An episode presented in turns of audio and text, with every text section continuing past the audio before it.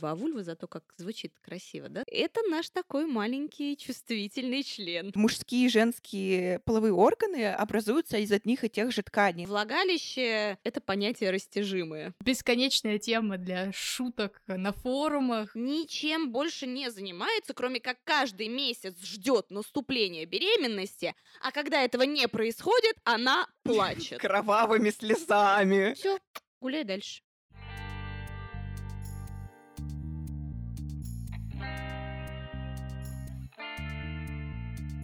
Привет! Это «Разве секс?» С вами Алина Яськова и Маша Константиниди. Мы собираемся, чтобы развенчивать мифы о сексе и разбираться в сложных вопросах, связанных с сексуальностью. Сегодня у нас в гостях акушер-гинеколог, перинатальный психолог и блогер Алена Минц. Привет, Алена. Привет-привет, девочки. А, мы поговорим о гинекологии и женском здоровье а, и зачем а, вообще нам нужен гинеколог. Кому он нужен?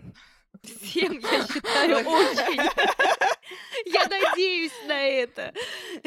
А, я на самом деле тот человек, у которого, несмотря на то, что был плохой опыт с э, гинекологами, их э, нежно любят, потому что у меня последние там пять лет были чудесные две э, гинекологини, которых я очень люблю, которым я пишу по поводу и без, поэтому я считаю, что если есть возможность и можно найти хорошего гинеколога, то он становится твоим прям настоящим хорошим другом в плане подспорьем, и тебе не становится не так страшно жить по жизни, э, будучи женщиной. Это же прекрасно. Это волшебно. На самом деле вам очень-очень сильно повезло.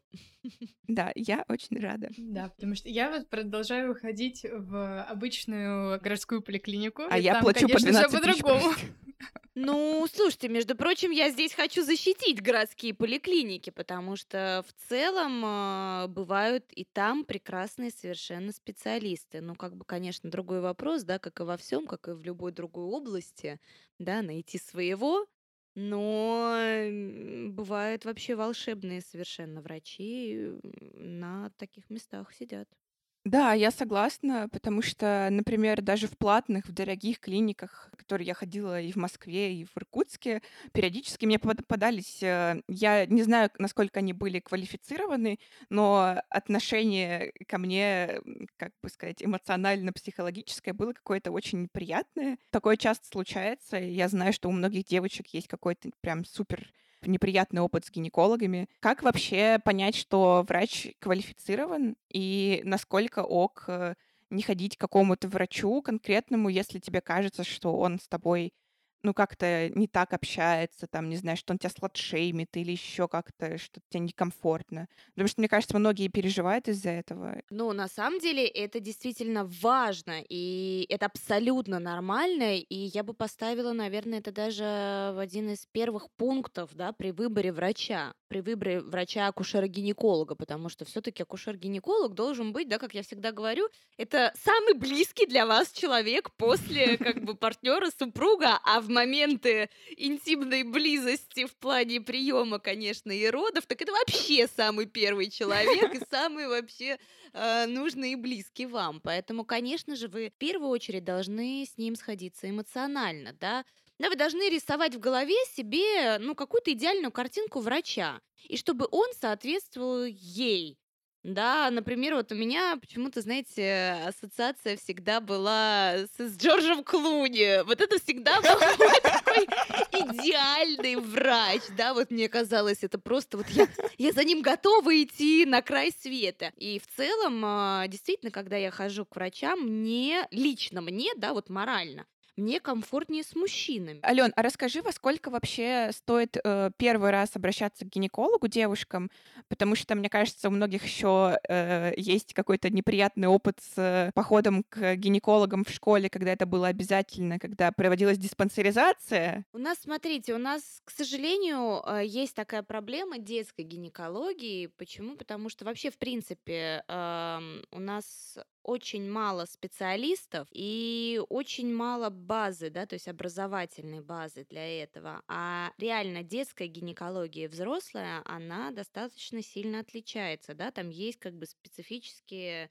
некоторые моменты. Первый раз нужно обратиться к гинекологу девушке, когда у нее начинается менструация. Но это не значит, что ей нужно делать осмотр, потому что сейчас у нас менструация еще раньше у девушек начинается, да, примерно там уже в 10-11 лет уже может начаться, это может быть абсолютной нормой, да, но, слава богу, большинство девушек в этом возрасте еще половую жизнь не ведут, да, и, естественно, как бы осмотр не проводится, но обязательно консультация проводится, проводится УЗИ, но УЗИ через животик, да, то есть не интравагинальная. И врач общается с девушкой, как бы, ну, может иногда рассказать, хотя тоже немногие, к сожалению, это делают, рассказывает, как дальше будет, да, на что нужно обращать внимание. Да, она должна предупредить девушку, что э, цикл в течение там первых полгода-года может устанавливаться, да, он еще не обязательно должен быть вот как по часам ровный. И это не значит, что она болеет, что ей плохо, что, да, сразу надо бежать, лечить, да, как нас тоже бывает такое. Нет, нет, э, первый год это абсолютно нормально. А далее уже начать посещать гинеколога полноценно, как начинает вести половую жизнь. Я сделала все правильно. Я сходила, меня мама отвела на, после первой менструации э, к гинекологу, а потом я сама сходила, когда началась половая жизнь, и я очень рада, что я хорошая девочка.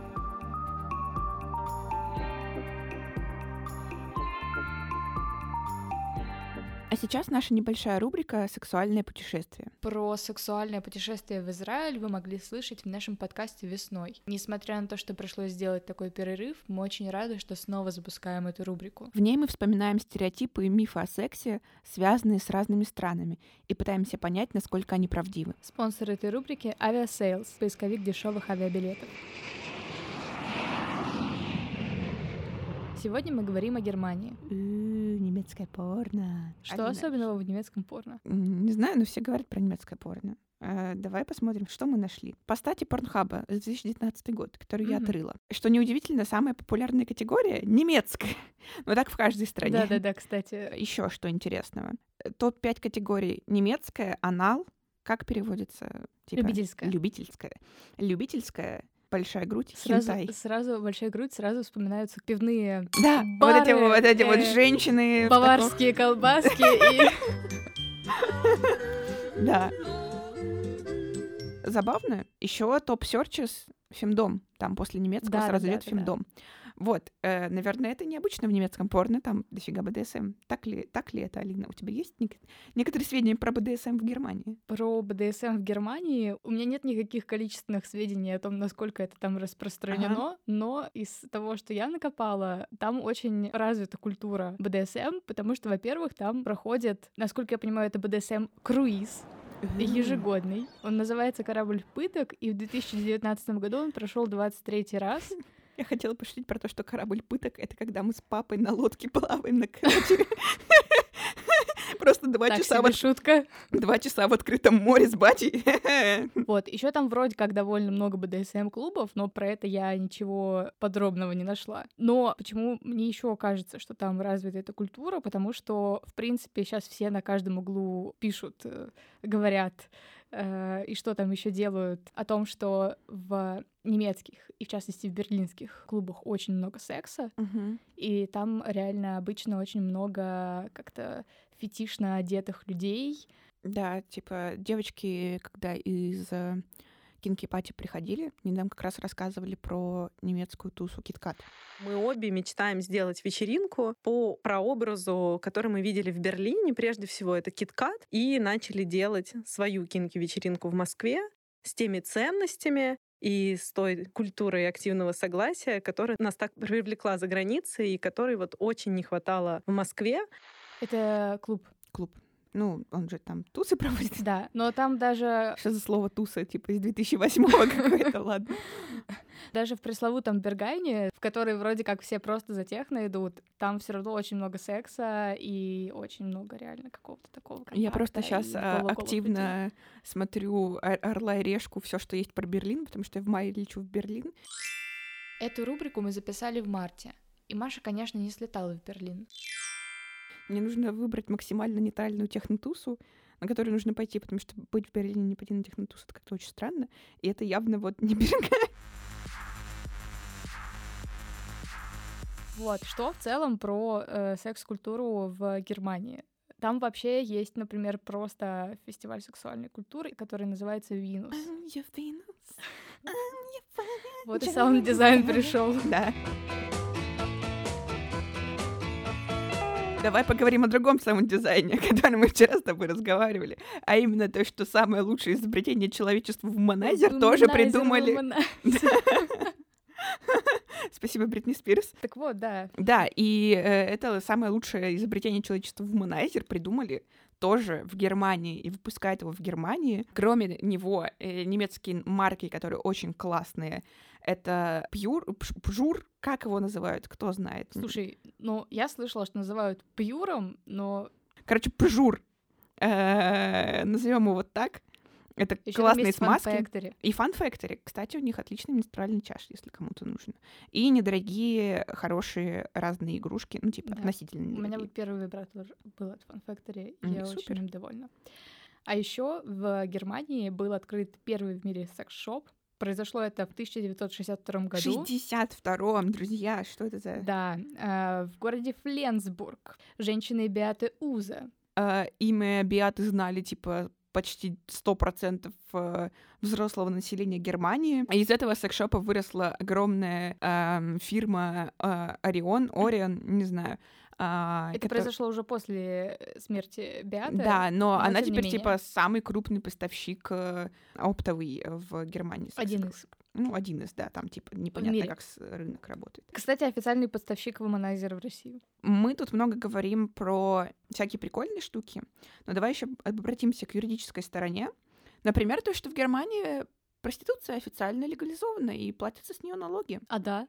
Да. А да? Ну вот надо посмотреть, как у них пойдет. Я не знаю, когда они, кстати, ну, наверное, не так давно это ввели посмотреть, как а у них по-моему, она всегда там была легализована. Ну, точнее, типа, да, во время Гитлера, я прям представляю. Гитлер, который ненавидел, когда женщины красятся, такой, а вот этих пусть стоят. Нет, давай проверим, насколько просто давно это произошло. Давай. Там еще и возраст сексуального согласия все 14 лет. Что вообще-то для Европы, ну так, довольно рано. Ну да. В Европе но в этой в рубрике пош... у нас будет и страна, где возраст сексуального согласия ниже, но мы не будем все раскрывать. Так, так, так. Ага, да, во время Гитлера, значит, их арестовывали. А, видите, какие мне знания по истории Германии? Нынешний закон о проституции действует с 1 января 2002 года. Ну вот, видишь, не так давно. Это я, это я даже еще была здесь, у, уже была здесь. В этом мире. Надо было узнать, проститутки доступны туристам или нет. Доступны. Андрей Бедняков, которого я сегодня смотрела э, в Берлине, почти снял хукер. Единственная информация, которая осталась у меня о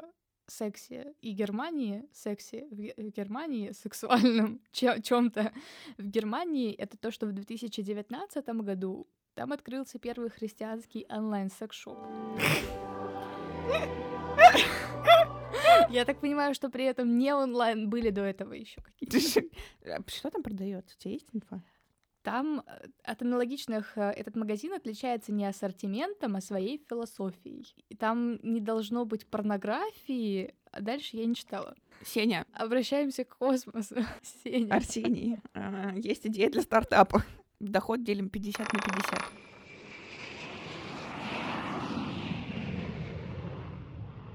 А появилась эта рубрика благодаря нашим друзьям из Aviasales, поисковика дешевых авиабилетов.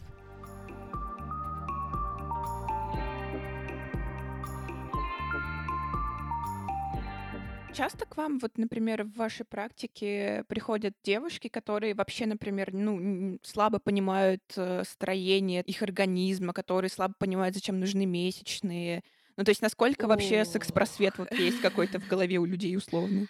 Ну, на самом деле, знаете, на приемы приходят женщины уже более-менее, кстати, просветленные в этом плане, да, потому что это тоже такая, знаете, определенная стадия, мне кажется, да, нашего а, развития, да, когда мы уже понимаем, что это вот нужно прийти, нужно показаться, да, нужно обратить внимание на свое здоровье, уже не просто там где-то что-то почитать в интернете, там какие-то страшные э, вещи или еще что-то, а когда уже вот прям, когда человек приходит своими ногами, совершает действие, да, уже в этот момент как бы, ну, человек более осознан. Поэтому вот, чтобы они приходили так вот совсем ничего не зная, это достаточно редко. Мгм. Ну, в женских консультациях такое случалось часто, да, вот когда я э, работала в женской консультации, такое было. А вот в интернете, да, вот в блоге моем, конечно, таких девушек очень много.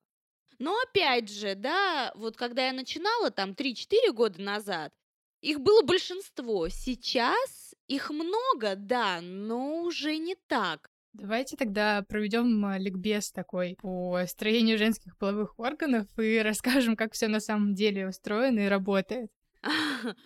Ну, смотрите, если сейчас как бы я буду вам начинать рассказывать в целом, как все работает, да, вот эта огромная наша система, нам не хватит как бы и часа, да. Это на самом деле может звучать странно, но я обожаю говорить про а, наше здоровье, да, конечно же, про женскую репродуктивную систему, потому что она очень интересна, она очень интересно устроена, она очень взаимосвязано, да, со всем организмом, да, то есть нельзя выделить только вот женские половые органы и сказать вот как бы на, они работают и все. Нет, конечно, это целая система, да, это головной мозг, да, это кровеносная система, да, там это э, гормоны, это вообще просто целый мир, да, другой мир, и который делает из нас других людей иногда.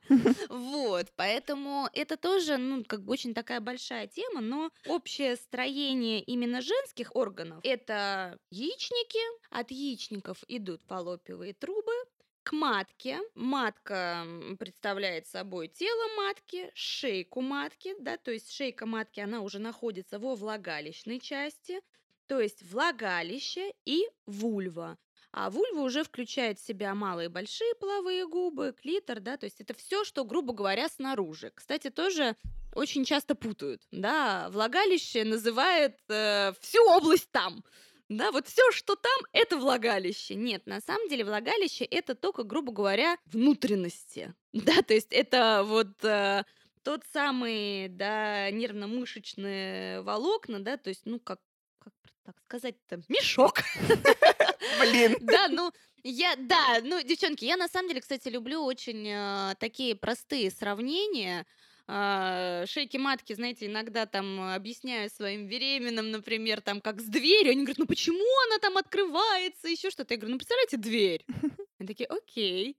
Но зато это сразу понятно, да, как бы я считаю, что тоже должно быть очень все доступно, а не какими-то нашими медицинскими языками. Да, потому что тоже женщине, девушке очень сложно это понять. Так вот, э, значит, э, влагалище это то, что внутри, проще говоря. А вульва это то, что Ура! снаружи. Вот мы и разобрались, как называть вещи. Главное заблуждение развеяно. Да, ну потому что Да. тоже у нас все стесняются это и называть, и говорить, или слово влагалище произносить. Это вообще э, прям страх. Но видите, это не всегда нужно, потому что действительно к влагалищу мы достаточно редко обращаемся, да, в основном как бы это вульва, а вульва зато как звучит красиво, да, скажите вот прям так литературно. Кстати, вульва действительно очень симпатична. Мне очень нравится слово вульва. А, для меня, кстати, в определенный, э, в определенный момент стало открытием, что а, мужские и женские половые органы образуются из одних и тех же тканей. Ну, то есть, типа, клитор это из одних и тех же тканей, что половой Да, член, да. яичники, и это то же, что я, я такая, что? Ну, то есть для меня это было какое-то дикое открытие. Об этом, естественно, никто не говорил на уроках биологии. Ну, я просто не знаю, даже... у меня в школе на уроках биологии меня об этом нет. говорили. И я не Нет, у нас нет. Я просто еще вспомнила, что э, я просто сейчас как раз сижу у родителей дома, и у меня под руками есть мой учебник биологии за седьмой класс, в котором э, есть как бы видно, что у мужчин как бы есть половые органы, ну, то есть там есть наметки э, хотя бы яиц и члена, а у женщин там просто как у куклы Барби типа все. и я такая, ну хорошо, допустим. У Кенов, вот у Кенов ужасно страшно делают. Мне кажется, куклы Барби еще не Да. так э, не так страшно, как Кенов они показывают, поэтому это тоже такой, ну это отдельный разговор, мне кажется. Да, это правда. Никогда раньше об этом не задумывалась, но да, действительно.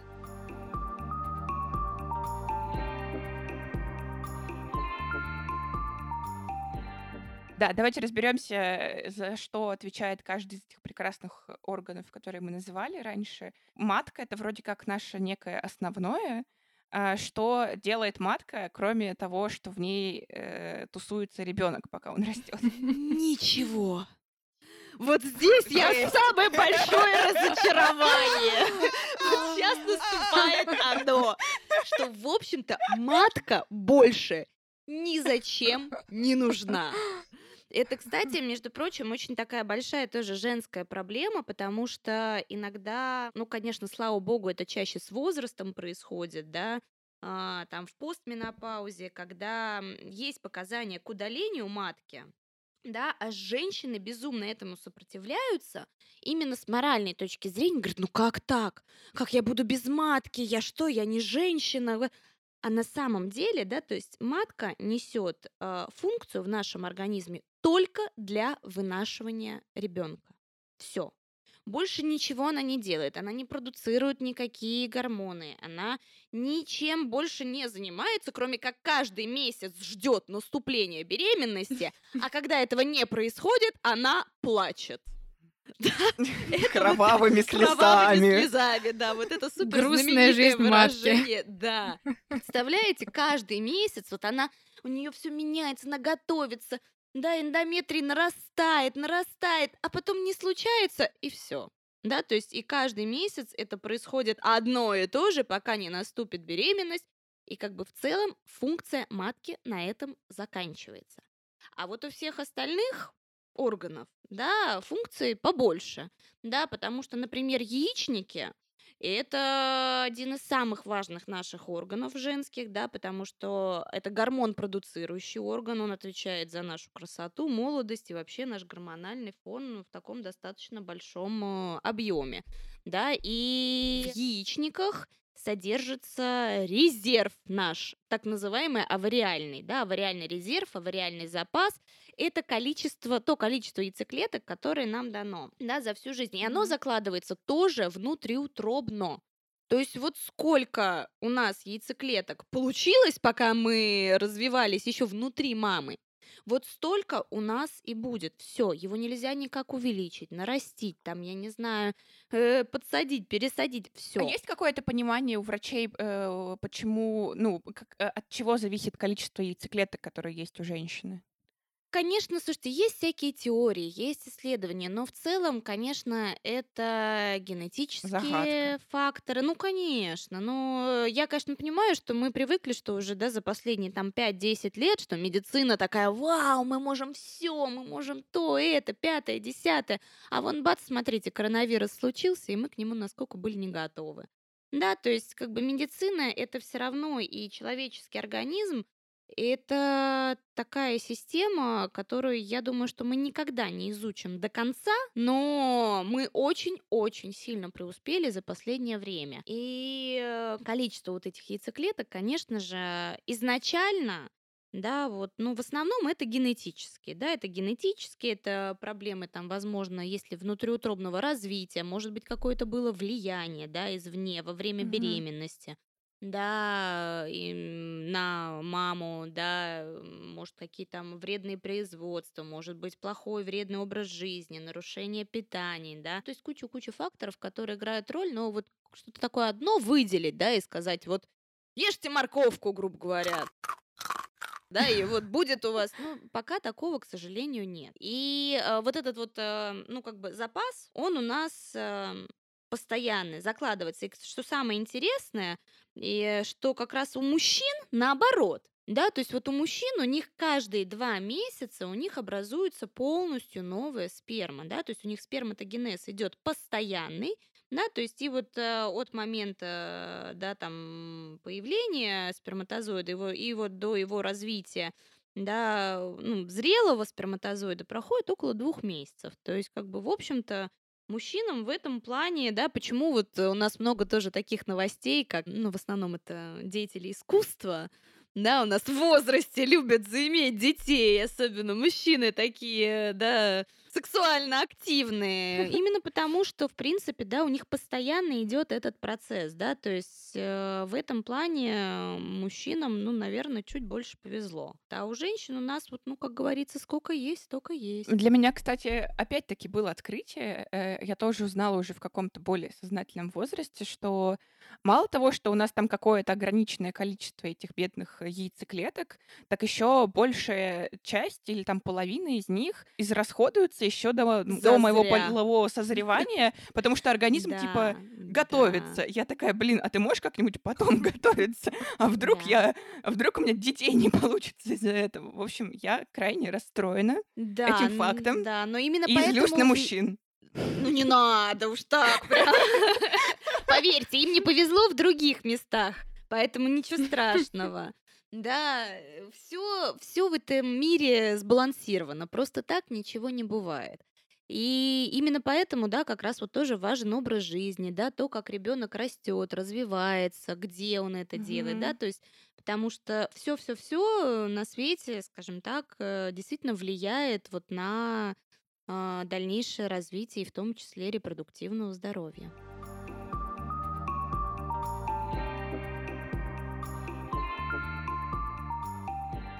В моей голове все вертится вопрос про влагалище, потому что есть супер популярный миф о том, что у влагалища есть, во-первых, какой-то регламентированный э, размер данный от природы, а Мгм. во-вторых, то, что его размер еще как-то там зависит от твоей сексуальной активности и еще от кучи разных штук. Расскажи, пожалуйста, с научной точки зрения, как на самом деле, потому что, мне кажется, это бесконечная тема для шуток на форумах. Вообще влагалище, да, во всех таких определениях, скажем так, научных, да, его прям так и называют мышечно-эластичная трубка. И э, влагалище, ну, действительно, это понятие растяжимое.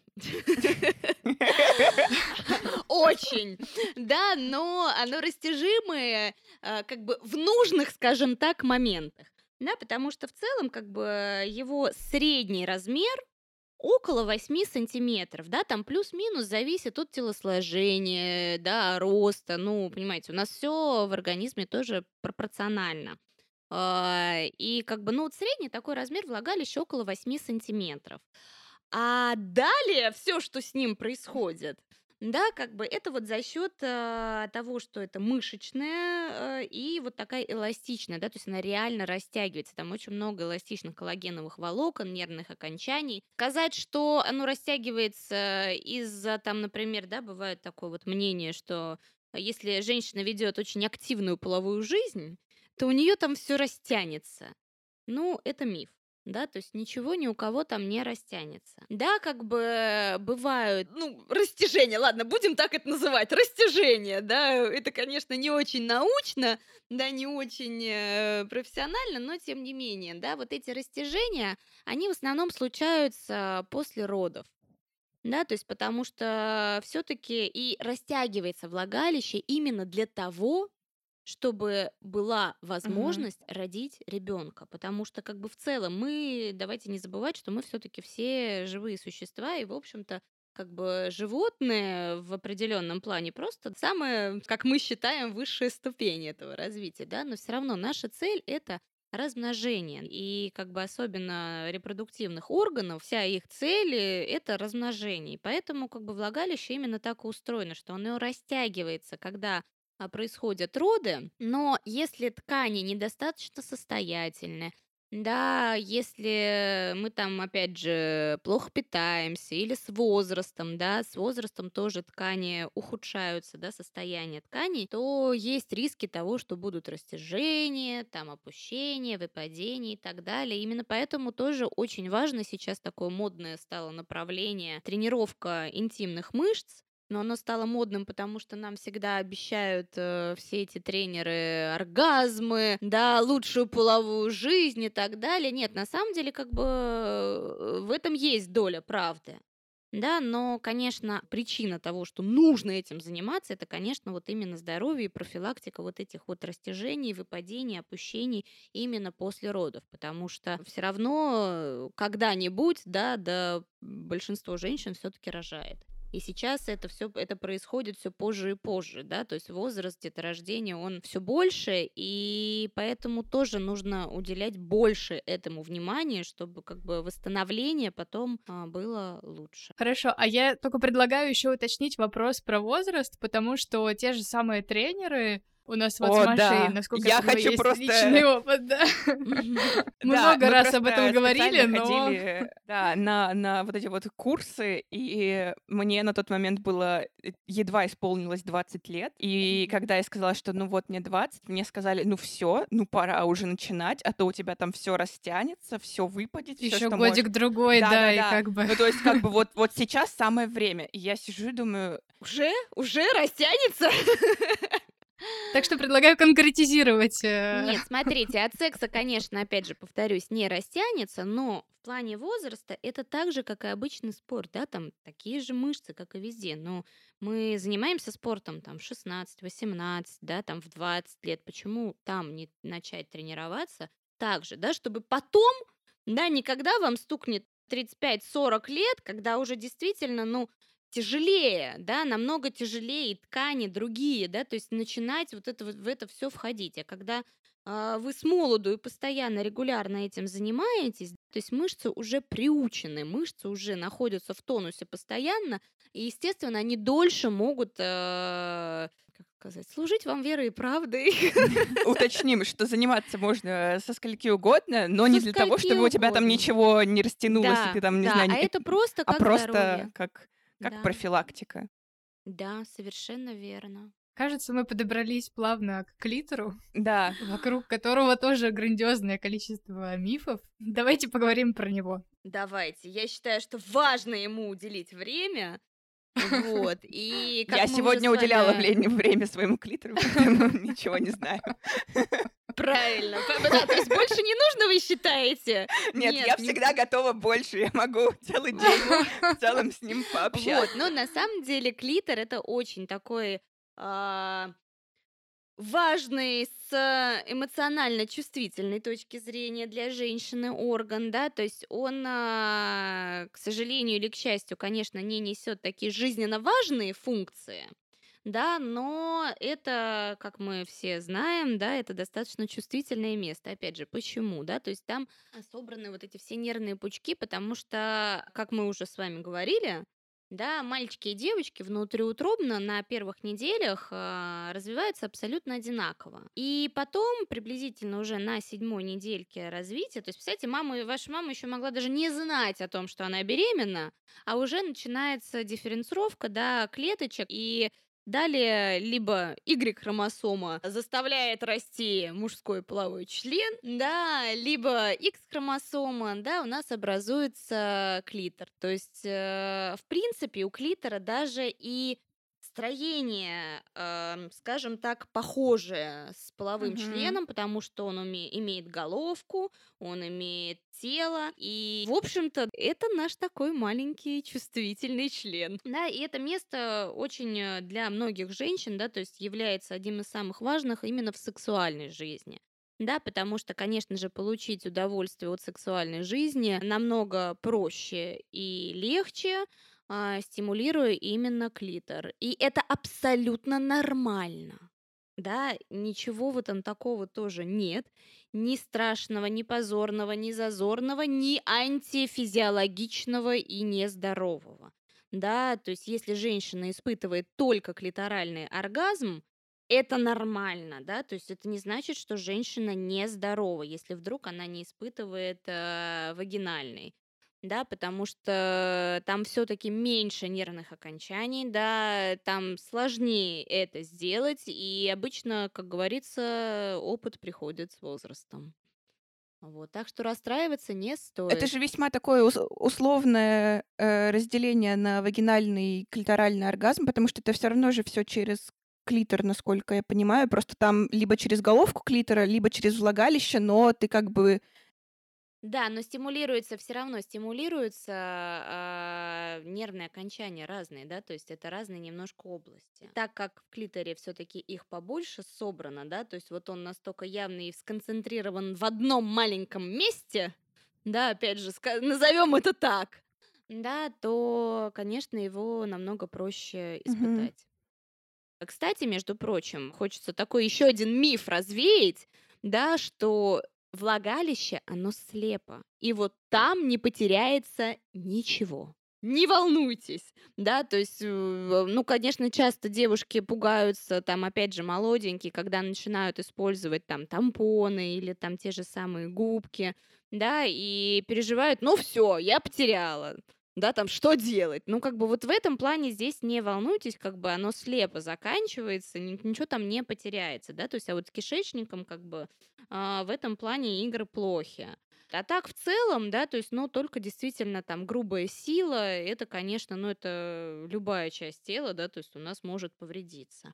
А так, э, иногда, единственное, еще надо в период э, овуляции осторожно жить половой жизнью, да, потому что все-таки, когда происходит овуляция, у нас лопается фолликулы, и иногда могут э, маленькие капиллярчики, да, там оставаться и кровить. И если в этот момент будет сильная какая-то нагрузка, спорт, половая жизнь, да, э, есть риски кровотечения. И как бы вот это вот не очень, да, то есть именно поэтому говорят, что вот в середине цикла там пару дней э, там спортом желательно в овуляцию не заниматься и какой-то такой сексом можно, но просто понежнее. Вот в эти дни по расписанию, пожалуйста, понежнее.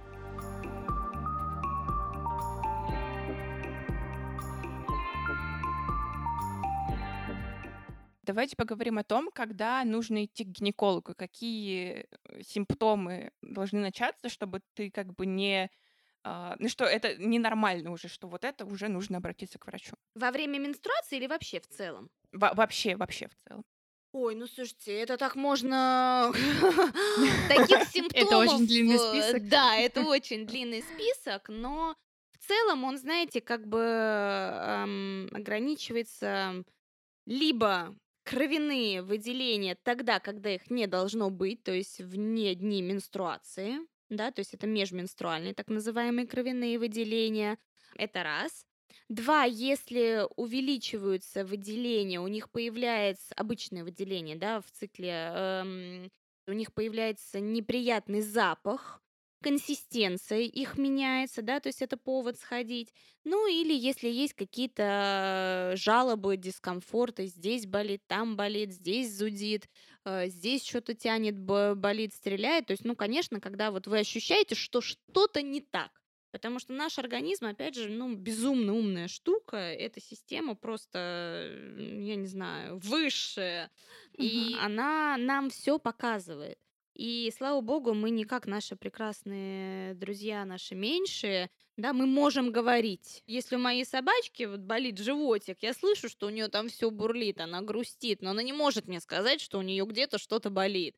Да, и я сама должна как бы обращать на это внимание. Но хорошо, что мы люди, и мы можем анализировать свои ощущения, свое состояние, и как бы если нас что-то смущает, нужно идти к врачу.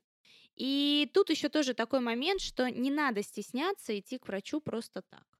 Да, к сожалению, бывает, что, ну, мы уже вначале обсудили, что врач может сказать, ой, да что ты пришла, да ты ты ты, да, какие-то У тебя такие. все нормально, да? Да, типа, боже мой, что пришла? Ну, Ходят это- тут всякие. Да, но это тоже, ну, понимаете, это тоже человеческий фактор, да, то есть, ну, никогда нельзя про это забывать, потому что, да, медицина, с одной стороны, очень такая важная вещь, очень важная наука, штука, но люди, люди ее делают. Да, люди ей пользуются, и как бы это все все равно люди. Понятно, что ответственности больше, чем как бы если ты, я не знаю, носки штопаешь, и где-то там будет дырочка, ну, блин, ничего страшного, да? А как бы здесь, как бы, если ты штопаешь матку или еще что-то, и будет дырочка, это ничего страшного. Да, но тем не менее, все равно мы должны понимать, что как бы человеческий фактор здесь играет роль. Да, именно поэтому тоже, как мы вначале говорили, важно выбирать врача, который вам подходит, который вам нравится. Но лучше лишний раз сходить, лучше лишний раз показаться, лучше лишний раз пожаловаться, сказать, вот что-то вот у меня... Тут... Пускай лучше врач вам скажет, боже мой, ну что ты опять приперлась? Ну что ты от меня хочешь, да? То есть, ну как бы лучше пускай так, да, чем мы, не дай бог, пропустим что-то, какое-то действительное заболевание, какое-то действительно отклонение, потому что тоже, в общем-то, женская репродуктивная система это такая, ну, очень много там может быть заболеваний, и очень много из них протекает тихо, бессимптомно. Мгм. Да, то есть именно поэтому, то есть малейшие какие-то изменения лучше лишний раз показаться, и, конечно, нужно регулярно в любом случае, да, ходить, ну, как бы диспансеризацию проходить у врача. Мгм. А давайте как раз э, какой-то набор минимум того, на что стоит проверяться, что стоит обращать внимание, там вот в условно ежегодном там формате. Ну, то есть какие-то ми- минимум анализов, какие нужно сдать, чтобы все точно было хорошо и жить дальше спокойно целый год. А, смотрите, давайте, это тоже очень такая полезная штука, но как бы она немножко делится по возрасту, то есть до 35 лет и после.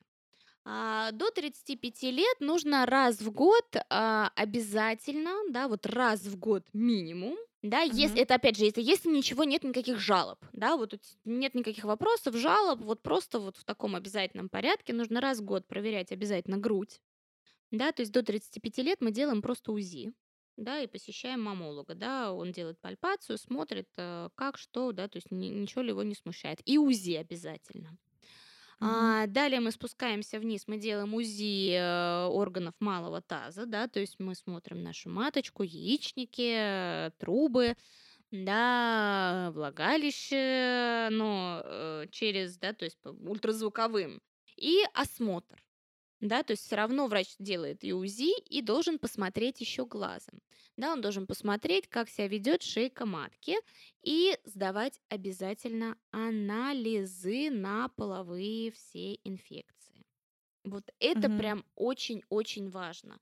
И на самом деле я топлю просто дико за то, чтобы это делать каждый год в обязательном порядке, вне зависимости от того, находитесь вы в отношениях или нет. И шейку матки тоже обязательно нужно раз в год проверять, да, то есть делать цитологическое исследование. Да, нужно смотреть, какие там клеточки, потому что рак шейки матки – это очень распространенное женское такое заболевание, если не брать, не считать инфекционные, да, то есть вещи. Поэтому и оно очень тихое да, так же, как, в общем-то, и рак яичников, да, то есть это вообще даже его называют, скажем так, в кулуарах, м, ну, так вот между собой мы, врачи, называем рак яичников это тихий убийца. Потому что когда мы реально чувствуем, когда мы уже как бы какие-то у нас появляются ну, симптомы, уже это достаточно, ну, как бы серьезная стадия. Именно поэтому так важно, да, вот просто регулярно смотреть. Как дела? УЗИ Мгм. сделали, посмотрели, все хорошо, все нормально, никого ничего не смущает. Все, гуляй дальше.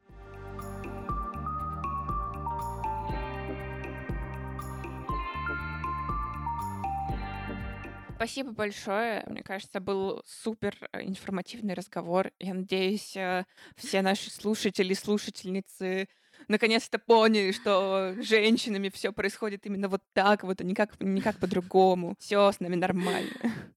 Да, еще мне кажется, очень важный был поинт про заботу о себе и то, что нужно прислушиваться к своему организму, потому что у нас действительно не очень это принято, кажется, все еще в обществе. Нас за это ругают, к сожалению.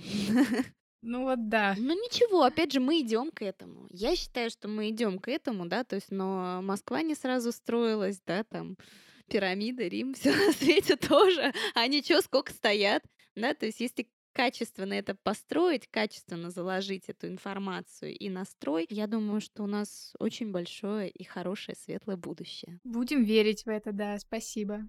На этом все. С вами был подкаст «Это разве секс?». Ставьте нам оценки и пишите комментарии. Это помогает другим людям узнать о нас.